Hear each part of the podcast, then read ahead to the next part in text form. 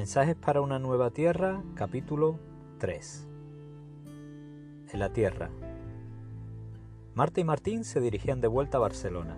La chica parecía absorta en un mundo de pensamiento. Tenía la mirada perdida en las gotas de lluvia que golpeaban el cristal. Se le agolpaban recuerdos con su abuelo desde los años en que era una niña hasta los momentos en los que Martín apareció en sus vidas. La melancolía la atrapaba al recordar esos primeros encuentros con Martín y sus abuelos en la casa. Recordaba a su abuelo enseñando a Martín y lo feliz que se sentía al verlos caminar juntos por el patio de la casa. Cariño, ¿estás bien? Sí, Martín. Discúlpame si no estoy muy habladora. Solo me vienen a la cabeza recuerdos con mi abuelo, pero no te pongas celoso, que en alguno también estás tú. Qué bonita eras por aquel entonces y qué bonita sigues siendo. Recuerdo cuando me lo presentaste y me dijiste que sabía que le había caído bien. Eso me dio mucha calma. Es que estabas donde tenías que estar, con ellos y conmigo, dijo la chica. Me acuerdo cuando te vi por primera vez.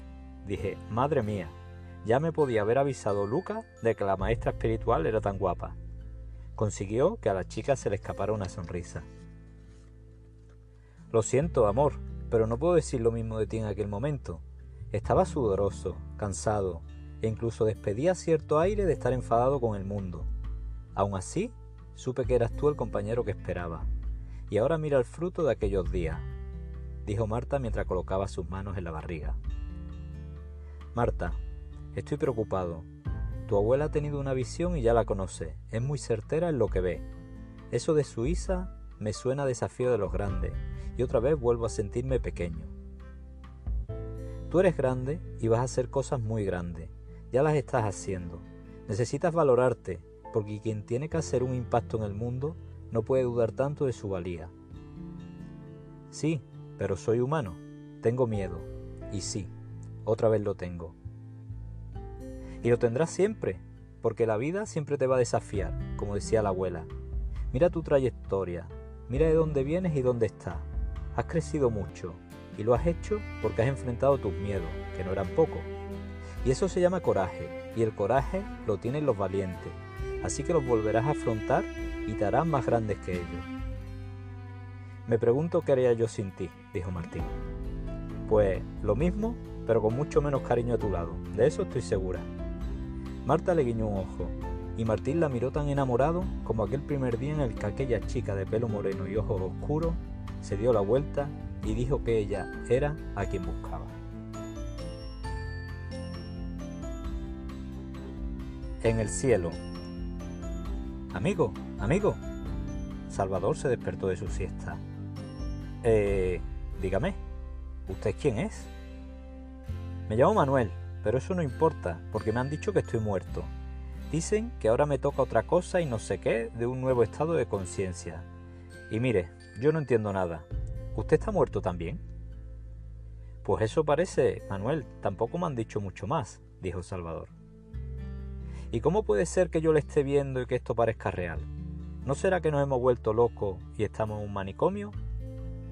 Eso mismo pensaba yo en la Tierra, Manuel. ¿No será que estoy rodeado de locos y yo seré uno de ellos? Estoy angustiado. Quiero ver a mis hijos. Yo no quiero estar aquí. Me siento solo. Tranquilo, Manuel, acabamos de llegar. Tenga paciencia, que nos irán ayudando a estar bien muy pronto. A mí me han dicho que aquí no existe el tiempo, así que lo de pronto no se lo compro. Salvador se dio cuenta de que aquel hombre tenía un estado de conciencia menos elevado y le estaba costando en demasía asimilar su muerte física. Quizá era esto lo que le había explicado Nerea sobre la paciencia que necesitaban en algunas ocasiones. Como por divina providencia, nunca mejor dicho lo de divina, apareció de nuevo el médico jefe. Hombre, Salvador, aquello que dicen de que 20 minutos de siesta son la gloria puede ser verdad, ¿eh? Parece más joven.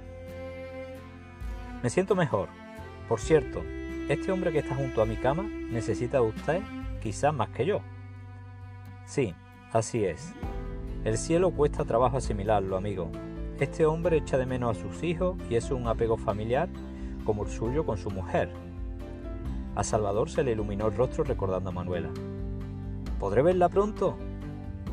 No estará insinuando lo que parece que está insinuando, ¿no? dijo el médico jefe. No, no, por Dios.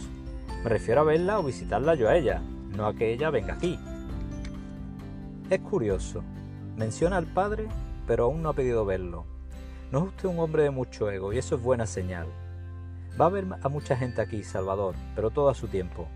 De momento, Nerea le está esperando en la puerta para dar un paseo. Diviértase, pero no corra, ¿eh? Todavía estamos en recuperación, que algunos se me vienen arriba demasiado pronto. Con una sonrisa, Salvador salió del edificio.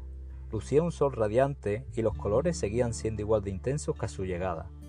La chica de grande ojos rajados lo esperaba. ¿Cómo estás? dijo Nerea. Me siento descansado, mejor. Perfecto. Hay alguien que ha pedido verte. Acompáñame. Salvador la siguió por una de aquellas veredas rodeadas de césped.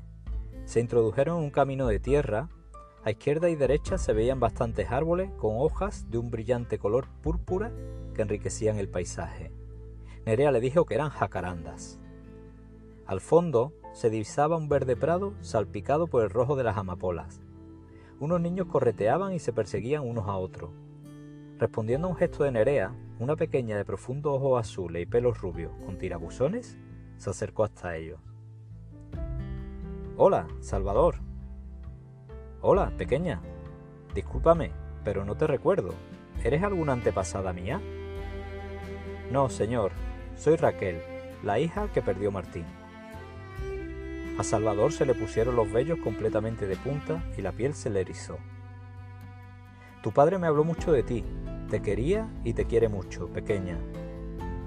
Lo sé. Quería agradecerle todo el bien que le hizo usted a mi padre. No había por qué, hija. Le tengo un gran aprecio de corazón. Es un gran hombre.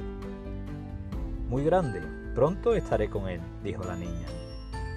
No me digas que Martín también va a fallecer, que mi nieta no lo soportaría. Usted sabía que su nieta iba a ser mamá, ¿verdad? Sí, no he podido llegar a vivir ese momento, dijo con tristeza Salvador. Va a ser un niño y se llamará Mateo. ¡Un niño! Bendito sea mi bisnieto, aunque no llegue a verlo. Lo está viendo. Está hablando con usted, dijo la niña. Pero... Salvador quedó confundido. Tú eres una niña y además ya eras la hija de Martín.